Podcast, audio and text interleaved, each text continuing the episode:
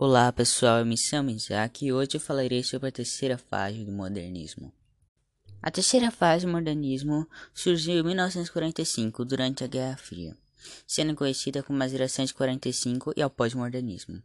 O contexto da nova fase do modernismo implicava uma linguagem mais formal e apurada, bem diferente daquela estatura da Semana de 22, a Semana da Arte Moderna na qual a linguagem mais popular era utilizada entre os autores. Mas a terceira geração não deixou de explorar os temas sociais, abordando a realidade brasileira. Esses temas, porém, passaram a ser descritos com mais rigor, fugindo da linguagem coloquial e percorrendo pela temática psicológica, trazendo de volta a rima e a métrica à poesia. As características da fase modernismo foram marcadas na história que abordavam um lado mais profundo do ser humano, sem se afastar das linhas sociais. A terceira geração do modernismo trouxe o apelo ao vocabulário mais apurado. Era uma fase mais introspectiva, na qual o leitor conhecia todos os conflitos internos do personagem. As características são valorização de rima e da métrica, influência parcinal e simbolística, realismo fantástico, metalinguagem, temas sociais e psicológico, arquidicismo, regionalismo universal, pacifismo e a volta ao passado.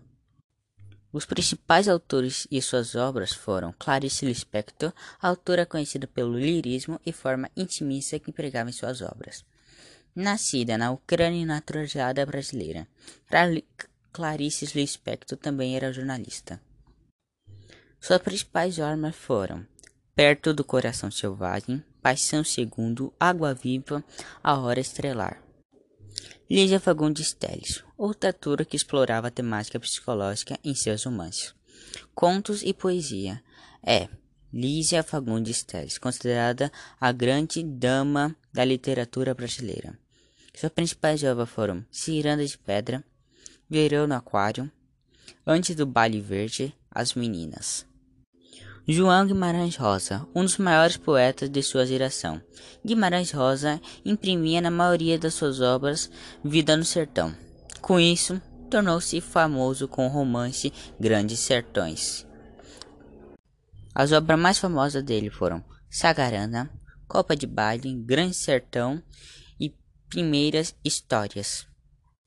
Ariano Sassuna Poeta, professor, dramático, Ariano Suassuna defendia a cultura popular e a linguagem regional, principalmente do Nordeste. Seu amante mais celebre, o da Comparecida, ganhou a tela da TV e do cinema.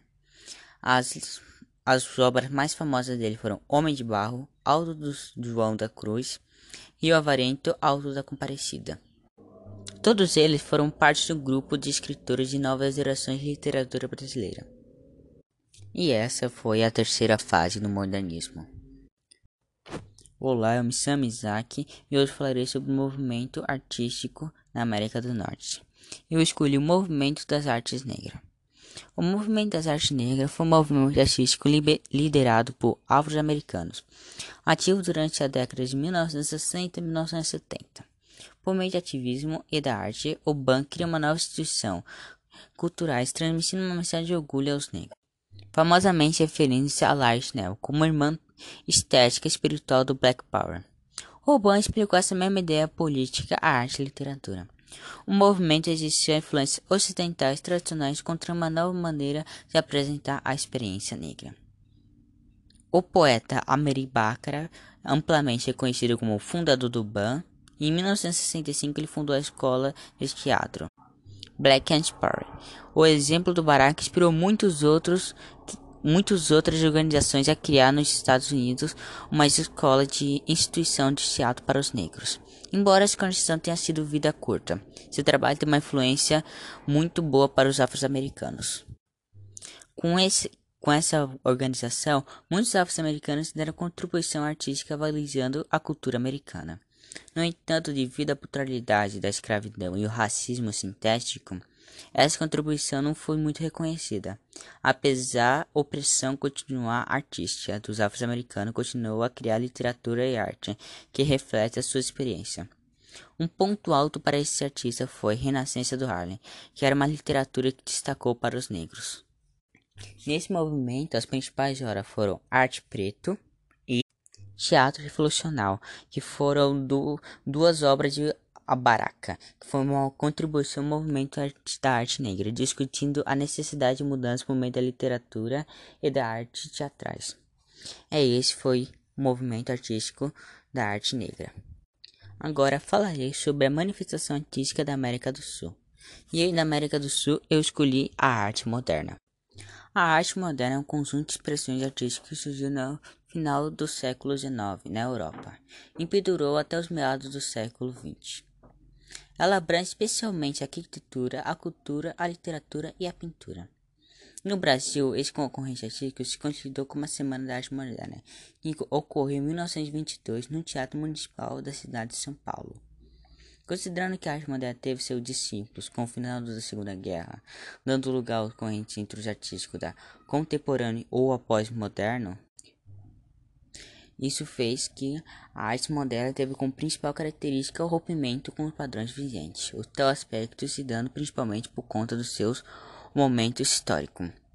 Acontecendo um período grande conquista tecnológica com o invento da fotografia e do cinema, além da Revolução Industrial, a Primeira Guerra e posteriormente a Segunda Guerra.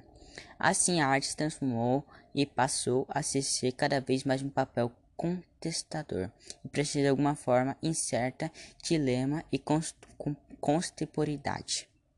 A expressão artística transformou radicalmente o campo arte, quebrando o fortilismo, atingindo inclusive a estrutura gramatical no campo literário, sendo suas principais características resistência ao academismo, informalidade, liberdade de expressão, pontuação relativa, aproximação de linguagem popular e coloquial, figura deformada e cena semiológica, abordando a representação da forma de maneira realista, abstrata no uso das cores, urbanismo, humor e revanche estranhamento.